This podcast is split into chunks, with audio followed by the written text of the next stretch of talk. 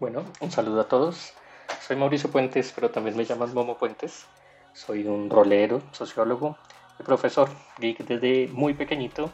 Y el día de hoy quiero presentarles mi nuevo podcast, La Lupa del Rol, en donde básicamente haré una revisión personal y detallada de algunos de los juegos que he tenido la oportunidad de compartir como jugador o como narrador, especialmente como narrador, que es donde más me desenvuelvo.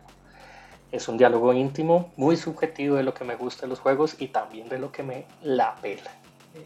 En ese sentido, quiero eh, decirles los motivos que me llevan a realizar este podcast. Lo que quisiera es lograr incentivar a más personas a que participan y que además conozcan otros juegos diferentes a Calabozos y Dragones.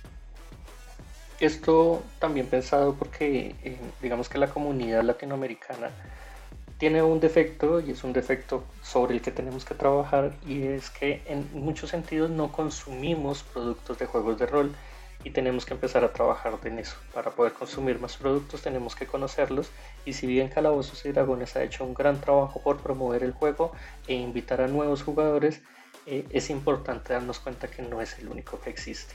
Hay páginas como DriveThru que nos están permitiendo acceder a los PDFs, no es necesario tener que traerlos desde el extranjero.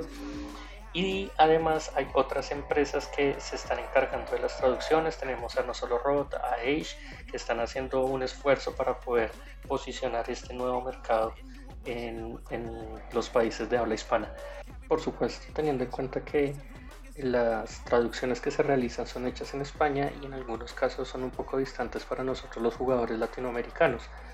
Mm, nos sucedió en una ocasión jugando una partida de Star Wars en el sistema de 3.5 que la traducción decía mono de combate y para nosotros aquí en Colombia, que, es el país del que soy origen, eh, el mono de combate lo asoció el jugador con un simio al cual utilizaba para poder pelear. Eso generó, por supuesto, una confusión, una confusión sencilla, pero que resultó siendo cómica cuando él le pide al narrador que le entregue su compañero animal para que vaya y luche, cuando en realidad pues, el equipo se refería simplemente a un uniforme.